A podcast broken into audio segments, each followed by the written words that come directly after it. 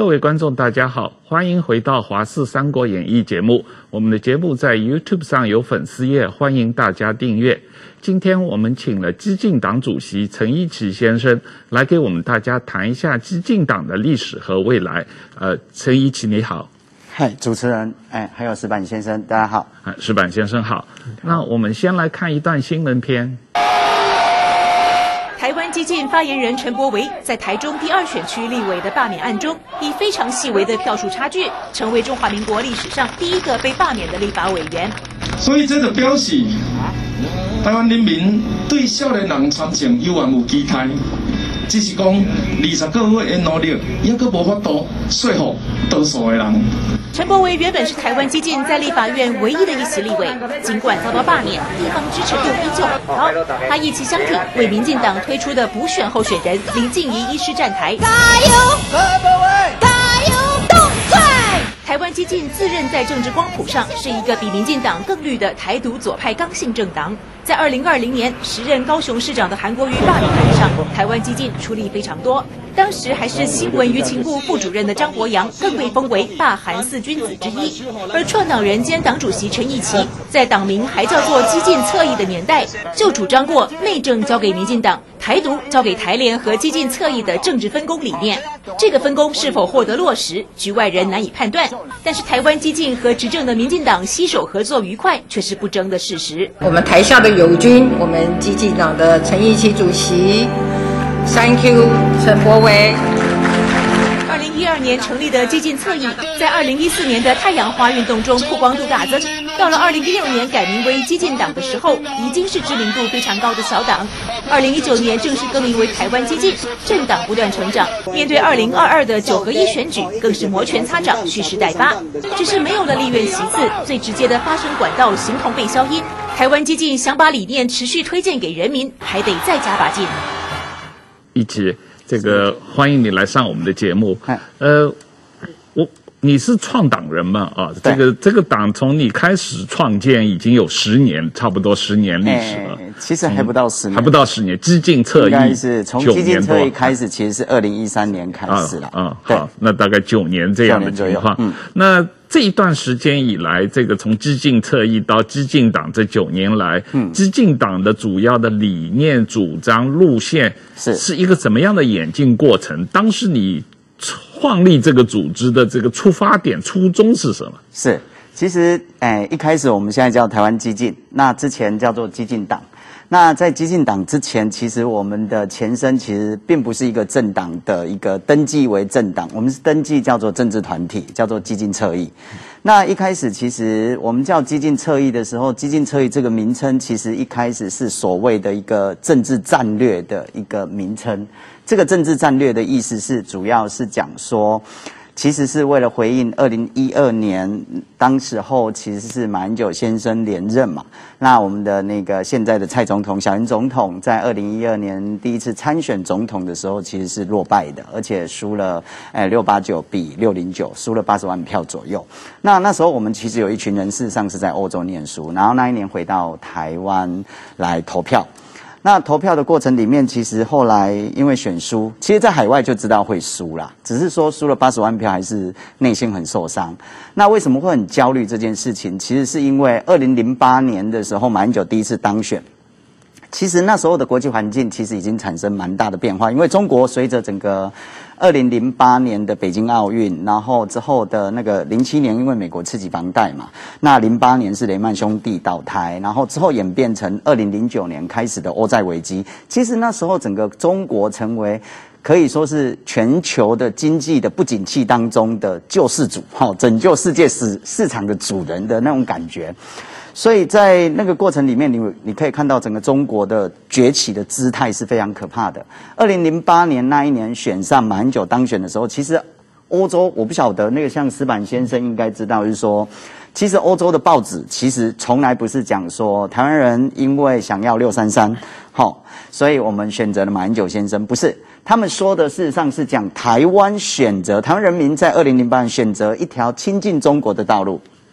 OK。到了二零一二年，其实欧洲报纸的大部分的头条写说，台湾可能下一步会接受中国所安排的地缘政治的这样的一个架构。那讲白了就是说，诶，台湾可能下一步就会成为九二共识啊，应该一国两制里头的这样的一个那个范畴里面。那当然就是等于台湾版本的台湾方案的一国两制嘛。那这对于在欧洲念书，那时候我们一群人在欧洲念博士，那其实事实上是很担心。所以二零一二年回到回到台湾投票的时候，那时候我带了一个 proposal，然后那个 proposal，呃，投完票之后，我们首先拜访了蔡英文，那时候是蔡主席。那蔡主席因为落败，所以要离开民进党，所以离开民进党的时候，就去跟他鼓励。啊，那时候发生了一件事情蛮有趣的，就是小英那时候小英主席说啊，他都落败了，怎么我们还去拜访他？我们只跟他讲一句话，就是说，我记得我很清楚跟那个蔡主席讲说，因为我们都是在欧洲学，呃，写博士论文，那我们做研究的人，所以我们比较理性，所以我们不是粉丝，好，所以来看你，并不是因为粉丝来看你，而是跟那个小英主席说，谢谢你的打拼，为台湾打拼也辛苦了，那我们会用我们的方式去为台湾做一些事情。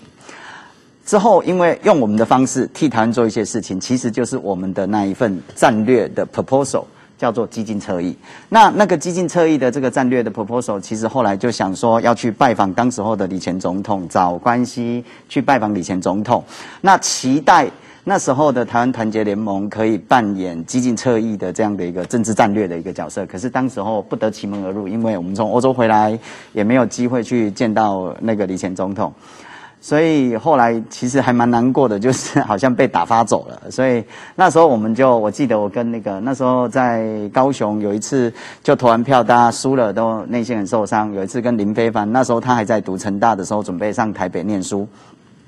那非凡就问我说：“那一起怎么办？”我们就投输了。那接下来台湾的情势可能会蛮危急的。我就跟他说：“哎，不用再问民进党或问其他的政治人物可以为台湾做什么，我们应该要问说我们可以为台湾做什么。”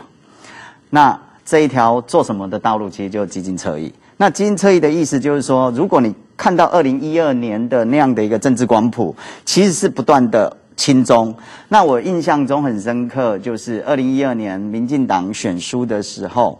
其实开始有说，民进党输在没有中国政策，其实就是民进党的所谓的那个，哎，不接受九二共识，所以中共不喜欢你，所以那个整个民进党好像应该要更亲中一点点，或往中国靠拢一点点。那如果是这个格局一直下去的话，这会产生一个状况叫 race to the China，也就是说，他民进党会跟国民党来比较谁亲中了。那我觉得，在国际大环境之下，整个中国崛起那时候的势头非常非常的可怕。是，所以如果这样下去的话，台湾的政治自主性一定会流失。因为随着整个经济挂靠，那台湾的经济自主性流失之后，下一步政治自主性就会流失。所以我们想说，那不行，那我们应该要走另外一条所谓的更加基本又进步的侧翼的道路。所以当时候就提出了基进侧翼的这样的一个概念。那这个概念其实有一点像是，我想那个矢板先生应该很熟悉，之前才刚选完的日本的首相的那个那一场选举，原本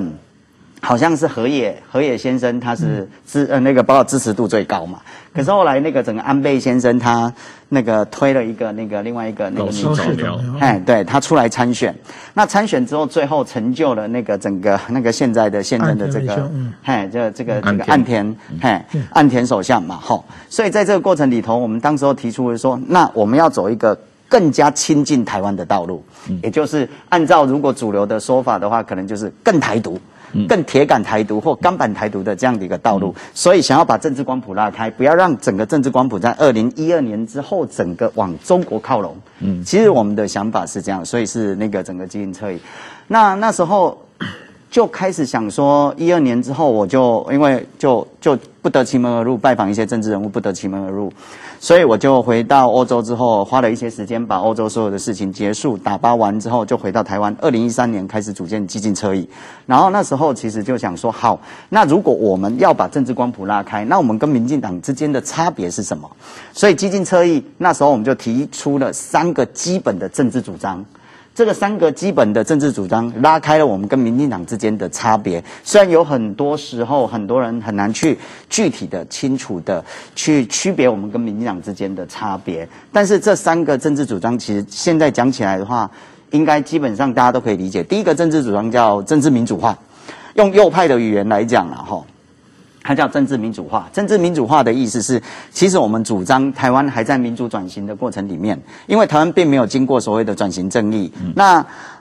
台湾在民主转型过程里头，那转型的过程里头，就像啊、哦，小孩子要长大成人。那我们台语有一件就叫“登滚”，就转骨。那转骨的过程里头，有时候转骨会顺，有时候转骨不顺啊。所以一样的那个整个岁数，可能你会体格有转过去的体格就比较健壮，没有转过去的还像很像那个整个体格就很像小孩子一样。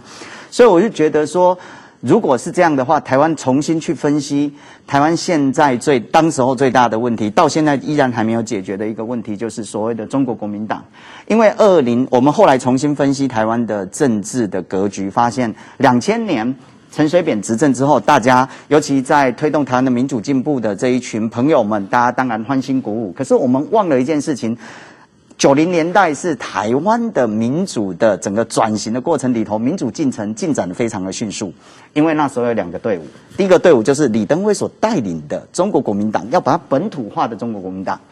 ，OK，第一个执政队伍，第二个队伍当时候的在野党是本土的，就是忠诚于台湾的本土的在野党。民进党两个队伍共构出我们所谓的后来的第一次宁静革命，也就是推动了九零年代最精彩的台湾的民主的整个转型的过程。可是两千年之后，其实随着李登辉总统出，就说被成为战犯，连战把他认为是战犯，国民党认为是战犯，把他驱逐出去之后，整个李前总统他就组织了整个台联，那从此台湾就进入了蓝绿的一个政治格局。那如果没了李登辉，前总统所本土化的这个工程之下的国民党，那是不是整个本土化反错了？那这样的国民党其实已经会恢复到所谓的外来的性格，再加上整个连战二零零五年整个整个访中哈联合公报等等之类的，那中国的利益第一次透由那个整个联合公报进到台湾，那那时候你就可以看到说，其实台湾的政治格局其实已经跟民主国家完全不一样了。所以我提出一个理论，就是说跟 Huntington 不太一样的理论。Huntington 就是说第三波民主化，他们就一直认为说，其实一个国家，哎，往往在进行民主转型的过程里头，民主化的过程有时候会退缩，会威权复辟。那只要经过两次政党轮替，那这个国家应该就是民主巩固了。可是台湾有一个特殊性，嗯，台湾的特殊性是我们过去的政府，执政的政府是国民党来到台湾，像殖民状态的一个政府。所以两千年之后的这样的一个蓝绿格局，那包括国民党恢复了外来的性格，以及后来的整个中国崛起之后，整个利益整个挂钩，两者挂钩之后，其实台湾就产生了一个状况，那个状况就是，哎，外来性格的亲中的，那国家认同有问题的这样的一个作为那个整个在野党，那时候两千年之后，国民党是在野党，那民进党是执政党，那这样的一个政治格局一定会产生一个非常混乱的状况，所以那时候我们就主张说，第一个。政治民主化，台湾激进的第一个主张就是政治民主化，就是台湾在民主转型过程里头，如果它是一个不合格的、非在地忠诚于在地本土利益优先的政党，那么它没有参政的资格。所以我们认为中国国民党。那个没有参政台湾的那个整个哈本土政治的这样的资格，除非他裂解之后重生。所以后来坊间有一句话叫做“国民党不倒，台湾不会好”，这个就是我们用口语向一般的民众在诉诸的，这就是我们第一个政治原则，就跟民进党有一点差别了。那第二个政治原则就是所谓的主权自主化。用右派的语言叫主权自主化。主权自主化的意思是说，这也跟民进党有所区隔。那个区隔的意思是怎样呢？就是说，民进党的他认为台湾的前途或台湾的未来是两千三百五十七万人来共同决定。那么台湾激进其实某种程度认为这是内战史观，因为这个东西这个概念蛮有趣的，就是说，如果我们要，我们其实在公民投票要决定的，并不是台湾属于谁，属于中国，或者是属于台湾人民自己。其实全世界已经有一个地方叫做中国，如果你想要成为中国人，那么你自己飞机票买了过去就好了。那在台湾的这一块土地上面，其实台湾从来就是我们自己的家。所以，就像汪浩老师，你家我不会说，哎，汪浩老师，我们必须要经过猜拳才能确认你家到底是你家还是我家。民进党其实是在内战史观之下，等于国共内战史观之下思考这个问题。那么对我们而言，我从我的爷爷、我的爷爷的爷爷，他们可能一直在这个土地上居住了，怎么有一天突然间说要经过确认之后才能确认这是我们的家？这是不对的事情。所以我们在跟民进党的差别是这样：公投在处理收集台湾人民的。政治意志向国际宣称台湾不属于中国的这件事情，是政治意志的收集，并不是在确认台湾的主权到底属于中国还是属于台湾。好，这是第二个主权自主化的概念。那第三个就是所谓的社会自由化，就是刚才王浩老师讲的说台独左派。好，虽然我现在不太用“左派”这个“左”这个字啊，但是我们其实所谓的社会自由化的意思是，其实在经济发展过程里头，台湾作为一个资本主义的国家，在经济发展过程里面，必须要重视一件事情，也就是所谓的经济正义这一件事情。经济发展是为了要让人每一个台湾人民能够从劳动的束缚里头。越加的释放出来，能够参与公共事务，或有自己的更多的生命的梦想的追求，而不能够哦一辈子有很大的精力都被整个劳动为了柴米油盐酱醋茶三餐而绑架，所以我们把它叫做社会自由化，是为了跟经济自由化的这样的一组做对抗的概念。所以经济自由化如果有办法促进社会自由化，那么。我们支持经济自由化。如果经济自由化图利的最终图利的是大财团，那么我们反对这样的经济自由化。所以有人说我们是一个台独的一个那个整个左派的一个政党，其实是在这个脉络之下来进行定性的。所以这三大原则：政治民主化、主权自主化、社会自由化，就是我们的很不一样，跟其他政党很不一样，而且非常鲜明的一个立场。那这个是。右派的语言的说法，如果你用左派的语言，其实这三个主张就是反殖、反帝、反剥削。反殖就我们认为中国国民党对台湾，其实不论你认为他现在是过去。好，是政治经济的资源的主要掌握者，是殖民状态，或者是纵使国民党已经离开了那样的一个统治地位，可是他过去的党国的威权遗毒还留在我们每一个人的身心灵里面，这就是所谓的后殖民。不管怎么样，我们都必须要不断的去除过去的这些，不论是殖民的或者是后殖民状态的这样的一个阴影，这叫反殖。那反帝的话，我们一定要反所谓的中华帝国。第三，就反剥削，我们就要反对在劳动的过程里头，尤其青年世代遇到了很多哦，就整个在这个整个经济自由化，尤其那个新自由主义的全球化底下的这样的剥削的问题，所以我们是反殖、反帝、反剥削。所以你可以用右派语言去讲我们的哦基本的那个整个三大纲领，也可以用左派的语言去。包装后或来定性我们的三大政治纲领。对，我谢谢你刚才解释的很清楚了。嗯、我觉得特别是你解释这个激进党跟民进党的呃路线或主张的一些不同之处，嗯、我觉得呃听得很清楚。这个呃某种意义上，我觉得比较难解释你跟。时代力量的不同，我觉得某种意义上可能时代力量跟你们更有点相近啊。不过这个这可能是稍微另外，或者你要解释一下。欸、应该是还是不一样，就是说，其实时代力量他们对于所谓的那个，哎、欸，如果我们要成就台湾的国家完成，OK，因为台湾激进党对于台湾国家的定位，其实现在是政府以上，好，国家未满。这是从日本有一句话叫“那个友达以上，恋人未满”的状态来的。台湾其实是有一个有效的治理的一个政府，我们有一个政府治理机器，这是没有问题的。嗯，只是说这样的一个政府治理机器，其实一方面它对外它没有得到国际的承认，嗯，所以它必须要有国际承认。第二个，它这一部政府治理机器里头的灵魂想象，其实是非常大中华的。是非常不本土的，还有很多东西不断的、不断的要经过本土。当然，本质上宪法是一九四七年宪法嘛。对对对对，所以在这个过程里头，那个我们在这个部分，所以你会看到激进党哈很清楚的就在这个部分。抗中以及对内也对抗，我们其实对抗两个中国，第一个是对抗外来的这个整中国，我们的恶邻居；第二个对抗的是过去的所谓的那个国民党的党国的用哦以中华民国做那个整个全称，然后在那个做我们的洗脑啊，或者说在我们身心灵里头的各式各样的党国的这些残余。哎、所以我们对抗的是两个中国。对，这个跟时代力量差很多。是，矢、嗯、板先生，你你怎么看？你你曾经我看你有提过说，台湾的主流的政治路线，对、嗯，过去几十年是一个蒋经国路线、李登辉路线和马英九路线的这种这种交替的这个竞争过程嘛？啊，那相对来说，激进党的政治路线似乎跟这三条路线都有所不同嘛？啊。对，其实我觉得他激进党他他在于他是一个新的新的路线了，当然他现在还很弱小嘛。嗯。呃，我认为一个理想的台湾的将来就是有本土化的两大政党，嗯，然后互相监督、互相交替，这样的话是一个理想的政治。但是说呢。是有各种原因，嗯，这个还很难实现，嗯，呃，有一个原因就是因为因为选举制度嘛，这个小选举区每个选举区里只能选出一个议员的情况之下，一定会变成两大政党了。这个是日本有一个非常鲜明的，呃，就是过程。日本过去是中选举区，一个选举区一般能选出四五个国会议员，嗯，那个时候日本政党非常非常多，嗯，但是后来九十年代的政治改革把它变成小选举区，只能选两个人物的话，日本就马上变成两大政党了。这个小党就没有没有生存存在空间了，但是日本呢会把不分区的名单扩大一些，然后呢门槛也比较低，所以说日本会从不分区救济一些这样小党，但是台湾的这个选举制度就让不分区的门槛也很高，要百分之五嘛，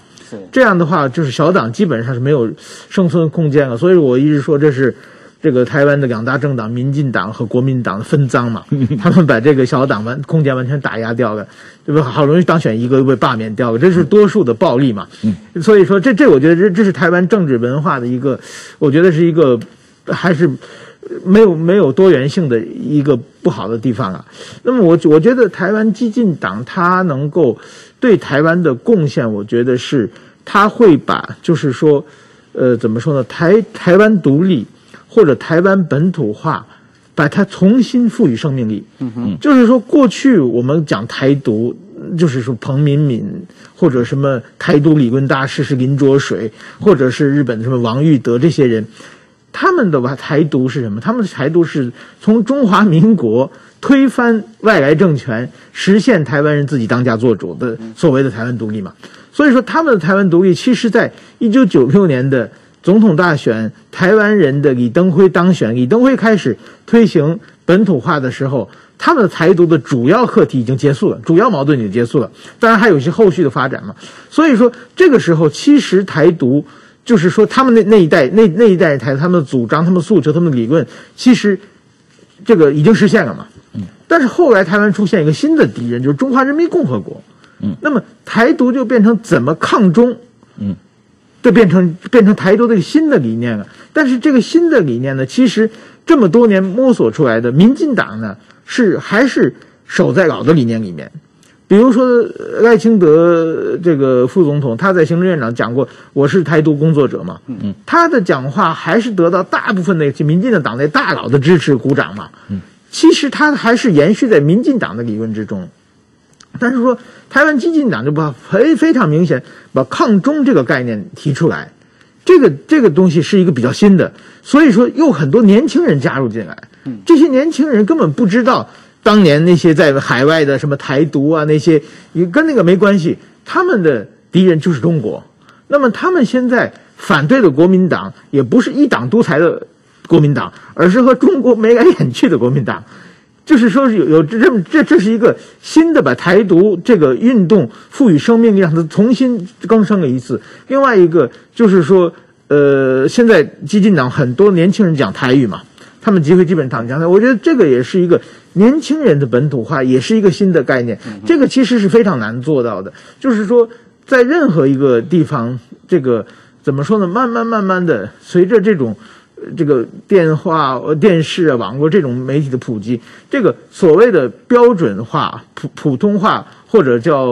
东东京也叫标标准语，就是慢慢慢慢的都会占主流嘛。嗯嗯。那么这种传统的语言的话，被消失、被淘汰，特别被年轻人所慢慢的呃不接受，这是一个很大的一个趋势。但是在台湾呢？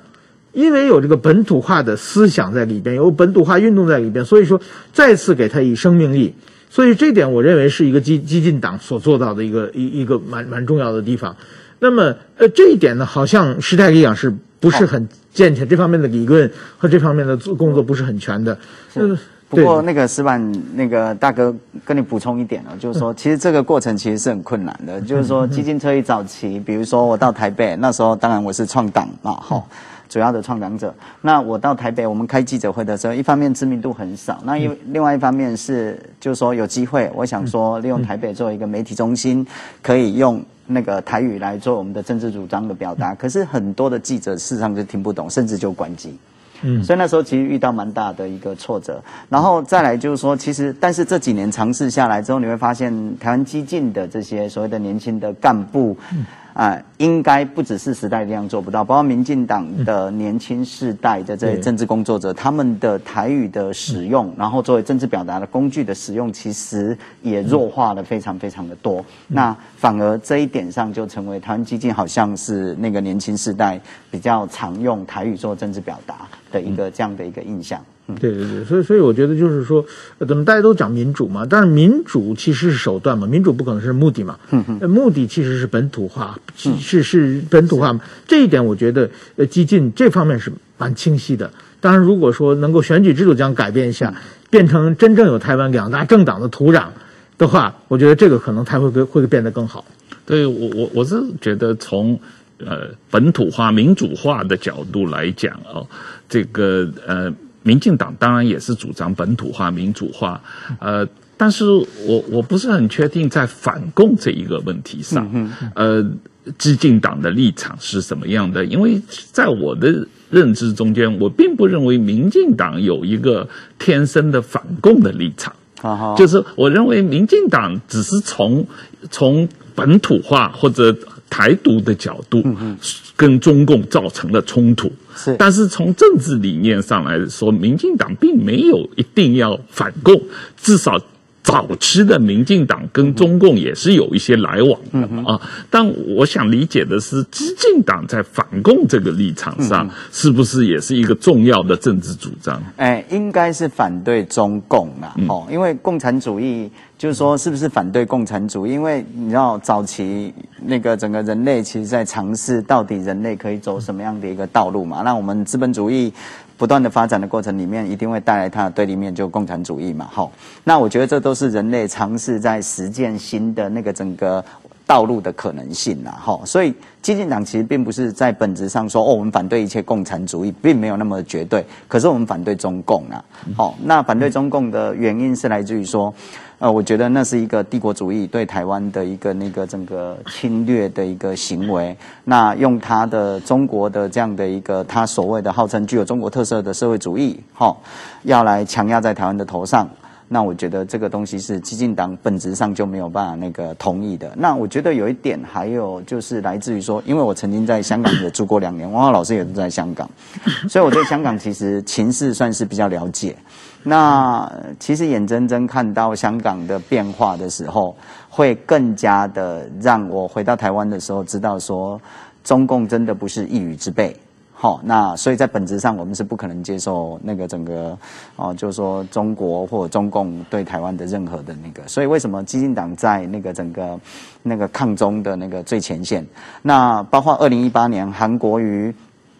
他在高雄形成韩流的时候，其实那时候有蛮多的，包括所谓的其他的泛绿的这些议员的参选人，其实通常不太愿意主动去，哦，就是说求战韩国瑜，甚至有蛮多，甚至还有那一种泛绿的，是喊出泛绿选议员的人喊出韩国瑜一票他一票的这样的人，然后最后他开成了高雄市议员的那个泛绿的那个整个最高票，哦，这个非常的扯。那那时候我们当然也清楚的知道说，韩国瑜成为一种风潮的时候，你去跳出来对抗它，一定会造成你的选票的流失。最后，包括博维在二零一八年的那一场议员的选战也落败嘛，哈。可是当时候对于激进内部的讨论，其实是大家会觉得说，韩国瑜。他并不单单只是中国国民党的一个威权复辟的在高雄的一个表现，他的背后我们怀疑，而且高度包括他使用的词汇“北漂”等等之类的，因为台湾从来就没有“北漂”这个概念嘛。比如说高雄人到台北，那不叫北漂，因为我们的户籍随时可以移来移去。那会所谓的北漂，是因为有中国的这种社会主义，他们流动的不自由，导致于说他们到北京没有办法落地生根，成为北京人，所以他们有所谓北漂。所以他使用的词汇以及他的网络窃起，突然间整个窜起的这样的一个状况，我们都高度怀疑背后有蛮多，就是说红色的这个力量在 push 他。所以激进党在那时候是，纵使选票会流失，可是义无反顾，我们跳出来一定要站在。战韩的最前线，其实都是这样的一个考虑，所以我们对这个部分的确真的是，基本上对于中国中共其实是本质上的一种敏感，我们对他可能有这个，嗯，如果要说的话，我们可能有这样的一个状态。是、呃，这这点我觉得反共，我想讲一下，就是反共啊，就是首先最我们如果最往，到这个那个马克思的什么共产党宣言那个时候，那个共产党共产主义其实是一个经济上的理论嘛。嗯，它里面其实并不包括什么人权啊、言论自由啊这这方面的价值观，它那个里面是没有的嘛。嗯，而是这个因为这个理论不是很健全的理论，所以被一群执行者他们变得这个自己把变掺着很多私货进去，最后变成一个封建的一个独裁的一个体制了。嗯嗯，那我觉得反对并不反共并不是绝对价值，台湾最应该反共的是国民党。因为他们跟共产党有血海深仇啊，他们的几百万党员都被共产党杀掉了嘛，所以说他今天，我觉得民进党或或者基进党啊，就是没有义务反共，就是共产党只要不不不招惹我们，这个我们没关系嘛。这国民党是国民党他们家自的事，但是他自己亲共，这是一个最奇最奇怪的现象。但是我觉得应该呢，就是反对啊，就是说拥抱普世价值了。就是在民主化，当然是一个人权，还有一个言论自由啊，这这方方面呢，我觉得应该就是说这点要坚决的反对这个独裁政府的一些言论。那么我刚才讲台湾的本土化，其实我个人台湾本土化是很很好的东西，但是本土化其中有一些人呢，就是有有点就是变成。自自扫门前雪的那种感觉了，所以我在脸书上，我经常写一些言论。我如果写，哎，比如台日友好啊，台湾很很好啊，哇，就上千个点赞。但是如果我说台湾应该支持香港，就有一半人骂我。就说香港是他们家的事，他们是中国人的事情，我们凭什么要支持他们？他们当年还在那个香港的那个立法会上还说反对台独呢。嗯，就会香港人现在被打打压，跟当年香港立法会反对台独这两回事嘛？是。还有一个就是，比如说我前不久说那个台湾应在彭帅问题上，台湾一直失声嘛，没有声音嘛。嗯嗯。我写在脸书上，很多人就是所谓的我的脸书上那些本本土派的朋友嘛，大概有一半左右的话就不理解嘛，说凭什么要替彭帅发声？彭帅就是小粉红等等等等都就会出来。嗯。我觉得这方面的话，就是台湾本土化，如果在这方面在国际上普世价值上能够更积极的。发出自己的声音，比如说反对奥运会等等等等，对。这些声音的话呢，可能高度就更高，可能得到更这个全世界的支持。那台湾的本土化就并不只是台湾自己的事情，而是全世界都能看到本土化。我觉得这个是很重要的。是石板那个大哥，你刚才讲的那个东西，嗯、我觉得我非常的同意哈。嗯、但是有一点就是说，也要理解为什么有一些本土的朋友，他们为什么是说啊，这有一点像刚才石板石板大哥讲的说啊，这是中国的事情，不关台湾的事情哦。我觉得台湾其实应该要站在那个普世价值的基础上去关心那一些，包括我觉得那个中国的受迫害的这些异议人士啦，法轮功啊、维吾尔等等之类的，然后包括甚至包括香港，这这都不在话下。只是说，就是说过去因为中国国民党马英九先生他们会很 trick 玩一些很 tricky 的一些东西，比如说他们就是说哦，OK，他们的论论述通常会是说，OK，我们要跟中国统一，可是它的前提是中国民主化了。哦，很容易把台湾变成是跟中国统一的这样的一个问题意识，成为台湾人要考虑的。那前提来自于说，它到底有没有民主化？那如果这样的话，台湾好像似乎中国国民党推动、帮忙推动中国民主化，就有它的道理。可是这个里头很 tricky 的地。地方是来自于说中国民不民主，其实跟统一是两件事情。对，OK，如果民主是统一的那个整个必要的前提的话，那么日本已经民主很久了，为什么不是跟日本统一？那 美国更是老牌的民主国家，那我应该要跟美国统一才对啊。所以就是说，有时候本土的一些朋友他们会有这样的一些心情，其实是来自于这样的一个脉络之下。我觉得就是说可以稍微可以理解他们的这个脉络。对对对，是。呃，我们前一段时间有找了。民进党前秘书长罗文嘉来谈，呃，民进党的发展的历史啊。嗯、那我个人的观察就是，呃，自从政党解严以后啊，这个台湾过去四十年来这个政党政治的发展中间，虽然说有很多小党，台湾可能有登记将近两百个政党，嗯、但是真正壮大的只有民进党一个党啊。那有过几个风云一时的政党，像新党、嗯、像台联党、像亲民党、像民众党、时代力量、激进党，可是好像都没有真正形成一个长期持久的。啊，政治力量啊，这这里面是不是跟这个组织结构有关系？好像更多的是像主席的粉丝俱乐部。我不知道激进党是不是陈一奇主席的粉丝俱乐部啊？那能不能你给我们比我还多啊？你你能不能给我们介绍一下激进党的组织状况？同其他的小党，同时代力量有什么本质的不同？我我我先讲一下，就是说台湾刚才那个。矢板大哥其实有讲，他说台湾目前的整个选举的我们的政治环境，其实是非常不利于小党的后来新兴小党的生存。是这个我同意。嗯，我以前在英国的时候，英国的自由民主党，英国的民主党，自由民主党也是。也是吵这个事情，因为这个被工党和这个保守党两个大党独占，是是是是是，这个对，非常不适合，不不利于小党的这个整个生存。但是激进党其实，我觉得我们的看法有一点不太一样，是来自于说。那个，这也是为什么激进党，包括那个石板那个大哥说啊，好像激进党的知名度没有那么高，尤其在海外的一些华人圈里头，对激进党的理解或认识，其实也都很浅薄。那其实是来自于说，我们要走一条不同的道路。我先讲一下，就是说，哎，民进党在我看来啦，哈，就是说，民进党在我看来，其实它是好多个派系的组合。嗯、那它的成立，哈，后来的发展是来自于说，他们都是站在国民党对立面。所以他们是国民党之外的党外的整个大集结，一个联盟。可是，在这联盟里头，其实唯一真的有留下来的，他们有很多的派系，其实早就都已经不知道去哪里了。可是，唯一有留下来，就一九八二年从那个整个党外的那个编联会开始的新潮流。嗯，所以我我一直觉得说。民进党，嗯，比较像，应该是新潮流，应该是主要的核心，因为他们组织跟纪律是最强的。那其余他们的派系，各路人马的派系，其实就是分分合合，然后成立了又瓦解了，其实很像其他小党的一些状况。那过去台湾的一些小党，比如说亲民党啊，像台联党啊、新党啊这些，好像都后来都没有一些那个，好像就遇到了一些夭折的一些状况。那时代力量跟民众党，吼，然后他们现在其实也。都还不错，甚至都可能不输激进党、民众党是激进党好几倍。可是，在这个过程里面，其实就是来自于说，我们看到了台湾，我们的我们是重新思考台湾的政治。如果台湾刚才矢板大哥讲到一件事情，就是说，如果台湾的一个民主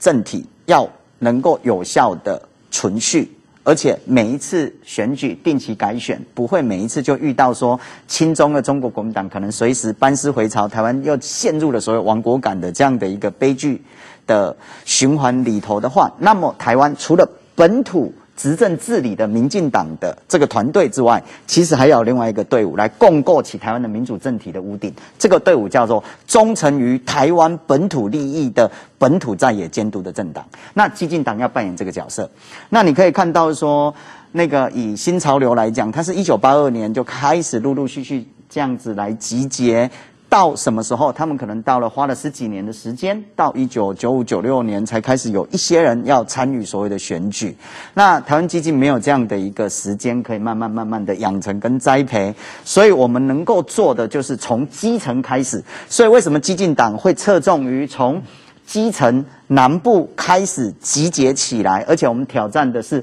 复数选席的那个整个市议员的这样的一个那个呃这样的一个挑战，这样的一个政治位置哈，这样的一个公职。为什么？是因为第一个它相对容易，OK，因为它的那个它不是单一选区，所以不是只有一个人会胜出，相对容易。第二个部分是来自于说，我觉得。激进党大部分都是召唤了一群过去可能对政治比较陌生，而且可能是那个呃，在经过这几年的包括太阳花运动，他们所召唤出来的一些重新了解到台湾的政治问题的年轻人。所以在这个过程里头，召唤他们出来了之后，其实要让他们有机会能够培养他们的政治能力，养成他们的政治能力。所以为什么是从议员开始，从南部开始，其实有这样的一个那个用意。那我们跟他做法完全不一样，是来至于说，我们做的事情是有一点，其实我们也在学习民进党里头的一些派系的的他们的那个状况，然后包括新潮流也学新潮流的一些做法，他们的组织性、纪律性很强，所以后来我们就提出一个东西，我们跟台北为主要的那个整个政党集结的民众党。或者是时代力量不太一样，那以时代力量跟我们其实是比较哦同屁了啦哈。那民众党因为有一个啊那个政治明星就柯文哲嘛，那时代力量的话其实也得力于蛮多的台北地区，然后以台北地区为主，得力于三一八太阳花运动之后他们的集结。可是大部分他们的做法跟组成方式比较像是那个所谓的明星加盟组合，嗯，有像。比较像是偶像团体啦，对。然后我们做的事情是政党价值直营，所以我们的理念召唤性会比较强。所以你看到激进党的年轻人的理念性，或者是那个对政党的那个粘着度，哦，会高于其他政党。所以当时候我们看到后来时代力量非常就是说非就一路上去的时候，而且好像社会得到很多的镁光灯的关爱的时候，其实我们激进党员年轻干部其实内心蛮受伤的。那时候我跟他讲一件事情，我说这些政党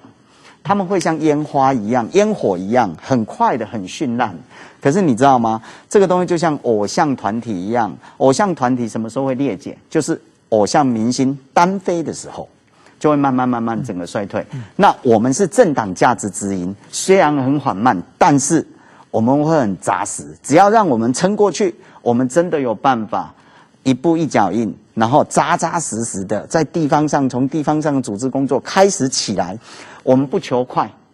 我们求稳。嗯，所以激进党虽然我举个例子，刚才有提到那个整个亲民党，其实亲民党二零二零年的政党补助款也比我们多啊。可是亲民党几乎没有任何的活动，可是激进党现在你看激进党，我们的中央党部是全台湾唯一一个设在高雄的。OK，我们高雄有高雄党部，我们南台湾也有屏东党部，从屏东党部、高雄党部、台南党部到嘉义党部，到台中党部，到那个整个新竹党部、桃园党部、台北的那个党部跟我们的党政办公室以及宜兰党部，我们前后也九个。整个党部，所以虽然包括柏惟纵使在那个去年的十月二十三号二八运动被那个整个严家在地的势力给拔掉了，可是，在那之后，台湾基进很多朋友关心说基进会不会因此而倒？我说没有啊，因为在那之后，宜兰党部成立了，屏东党部成立了，所以在这个过程里头，你会看到是说我们在玩一条走一条过去。哎，就是说，因为我们看到之前的经验都不是那么成功，所以我们在尝试走一条避免重蹈他们的失败的复测的这样的一个经验的道路。可是很困难，为什么？因为这个东西有一点像政治新创。OK，你创业可能会有一些模式可循，可是政治新创，尤其在台湾这一个不利于小党生存的土壤当中更困难。所以我们有一点像是摸着石头过河，也是从所谓的应该是 learning by doing 吧。对，我我稍稍微讲，就我觉得这个台湾的小党就是刚才讲明星政党嘛，比如说这个台联有李登辉，这个这个亲民党有宋楚瑜，这个一个明星，现在柯文哲的民众党嘛，这明星政党的，但那明星光环没有了，这个政党就就没有了嘛。然后还有一种就是一群人凑在一起做的这种，就是比如说新党，是。或者是时代力量都是什么，但是这种党他会。如果做大以后会不停的分裂嘛？是，就是一旦发生选举发发生选举的时候，我观察往往会出现两个派，一个是选举这个当选派，一个是理念派嘛。是，一个追求理念，一个是当选的话就和要和别的政党合作，各方面嘛，就会出现这这种问题。那么基金党是刚刚起步嘛，今后我想就会面临各种各样的选举嘛。嗯，你怎你看看有没有觉得自己怎么样避免这种？将来像像这个新党就是不停的分裂嘛，时代力量也我们看到也不停的人在离党嘛，是怎么避避免这种？其实我们的避免方式很简单，其实就是跟我们规划出来的激进党，因为我们想要证明一件事情，激进党在台湾随时可能到现在都还在求生存。我们很清楚知道，激进党在台湾目前这个状态之下还在求生存的一个状态，所以如何证明他可以活在台湾而没有死？我们要先确认他可以活在台湾没有死。好，我们先定下一个目标，那个目标活在台湾没有死的目标就是打死不退的铁杆激进党的这些独派的、刚性的这些选票至少五个 percent 以上。我们如何完成这个阶段性的目标？一旦完成这个阶段性的目标的话，以后就会像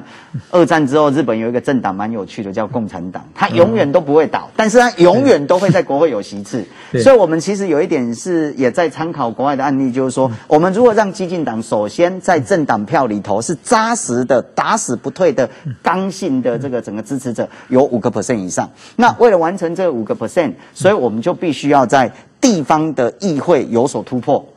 OK，那一旦它是议会的话，因为议会的选举跟单一选区的选举不一样，是单一选区一定很容易说，为了求当选，所以我必须往中间靠拢，所以你在理念上面就会稍微的那个必须要那个抛弃一下，或者说必须要降格以求一下。可是，在那个整个议员的复数选席的这样的一个状态底下，以议员为主的这个状态底下，它其实只要七个 percent、八个 percent，可能一些选区就会当选的。那这个东西就是我们的基层的支持者，我们的那个政党的支持者，再加上你去跟。那个整个地方上的一些那个整个你，包括你菜市场跟他握手，你寒暄，你跟人家认识，你跟人家把诺的这个过程里头所累积的票，其实就足以让你能够当选。所以我们也很清楚知道说，这个所谓的当选为主，或者是坚持理念为主，常常会打架，就像两只脚会打架。所以我们就为什么会，我们其实也想到这个问题，所以为什么会利用这样的一个方式重新思考激进党的这样的的的一个发展，其实是这样子。可你这个路线，呃，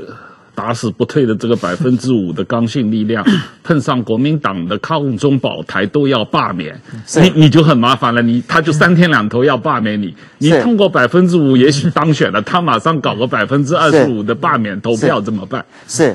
是，可是那个其实是来自于说，其实我必须要讲哦，就是说，其实二十五个 percent 的门槛，其实某种程度上也不低啦。然后这个门槛其实某种程度上其实是很困难的哦。那为什么今天的就是说罢免制度会走到这样？其实某种程度上是来自于说，它已经成为了被滥用。政党对决的一个方式，通常罢免其实是来自于说，选民真的觉得说，OK 这一区的选民真的觉得这个政治人物做得很差，所以他们想要罢免他。可是台湾后来都已经成为所谓的报复性罢免，那是滥用台湾的政治的那个民主工具。那我觉得，嗯、就嗯、呃，国民党应该要学乖吧，从公投到罢免到那个补选。都失败之后，这一连串的失败的打击，我想他们应该要学乖，滥用民主制度、民主工具的后果，可能就是他们自己就要，包括现在开始有人说啊，朱立文是不是应该要下台等等之类的，我想他们就应该要对负起这样的责任。是，对。那今年九合一选举，二零二二年年底的县市长选举，呃，激进党的战略是什么？